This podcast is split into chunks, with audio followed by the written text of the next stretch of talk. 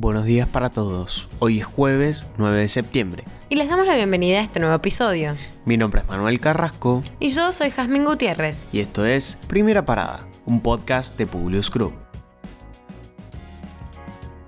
Nacionales.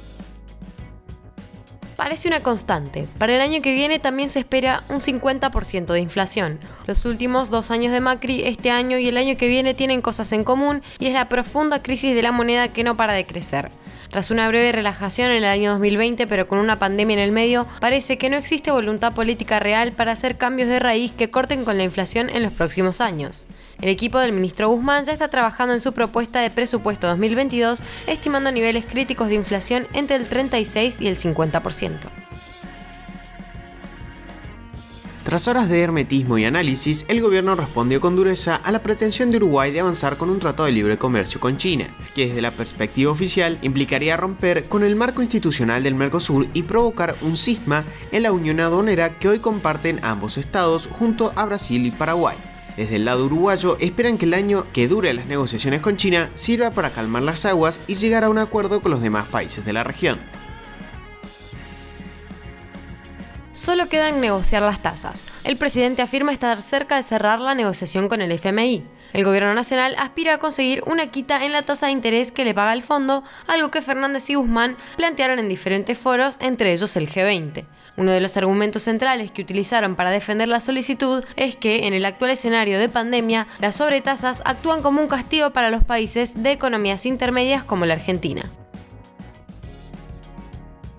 Para impulsar el voto, el gobierno nacional negoció que todas las empresas de transporte de colectivos y trenes urbanos sean gratis para los ciudadanos que vayan a sus mesas. Por los protocolos han variado mucho los lugares de votación y en ciertas locaciones del voto eso es un problema. Con esta medida se espera que la participación no baje tanto como se espera. No habrá ayuda federal. En medio del recrudecimiento de la violencia narco que esta semana dejó seis personas muertas en la ciudad de Rosario, la ministra de Seguridad Sabina Frederick dijo que la situación es menor que en distritos como Capital Federal y acusó a las autoridades porteñas de ocultar información. Con respecto a la situación en la ciudad santafesina, atribuyó la causa a las elecciones. Sabemos que en la Argentina hay conflictividades que se potencian en la antesala de las elecciones, dijo. Internacionales.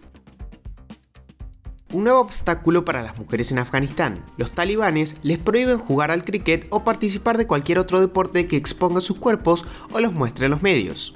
La medida fue confirmada por el vicejefe de la Comisión de Cultura del nuevo gobierno de Afganistán, cuyas palabras fueron, no creo que a las mujeres se les permita jugar al cricket porque no es necesario que las mujeres jueguen al cricket, sin dar demasiadas explicaciones. Ya la semana pasada, decenas de mujeres afganas salieron a las calles de Kabul para reclamar ser incluidas en el próximo gobierno, así como por sus derechos. La respuesta de los talibanes fue la represión. La estatua del general confederado Robert E. Lee fue retirada de Virginia para intentar cicatrizar las heridas del racismo. Aunque algunos residentes del Monument Avenue trataron de bloquear su retirada, muchos más fueron los que apoyaron la remoción de la estatua. Entre la multitud se vieron carteles de Black Lives Matter y se festejó este acto como un paso hacia la diversidad. A dos meses y medio del derrumbe del edificio en Miami, cayó una banda que robaba las identidades de las víctimas para cometer fraude hay hasta ahora tres detenidos. Buscaban vaciar las cuentas bancarias de los fallecidos y realizar costosas compras con sus tarjetas de crédito y débito. Les habían robado las identidades a por lo menos cinco fallecidos y dos sobrevivientes del colapso del edificio de Surfside. Iván Duque, el primer mandatario de Colombia, anunció un proyecto de ley para fortalecer la lucha contra los efectos del cambio climático. ¿De qué trata? destaca las iniciativas adoptadas para fomentar la movilidad limpia en el país a través de la aplicación de una ley que incentiva el uso de carros eléctricos. A su vez, también habló de objetivos de reforestación en zonas afectadas y de una gran meta para 2030, lograr que el 70% de las fuentes de energía sean renovables. Crece el apoyo de China a los talibanes el régimen impulsó una reunión y hará un envío inicial de productos como vacunas y alimentos por 31 millones de dólares al nuevo gobierno fundamentalista de Kabul. También exige que no defienda a los musulmanes uigures perseguidos en China. De esta forma, también pide a los demás países que ofrezcan su ayuda al nuevo régimen en Afganistán, cooperando en áreas como lucha contra la pandemia, gestión de refugiados, asistencia humanitaria y cooperación antiterrorista y contra narcóticos.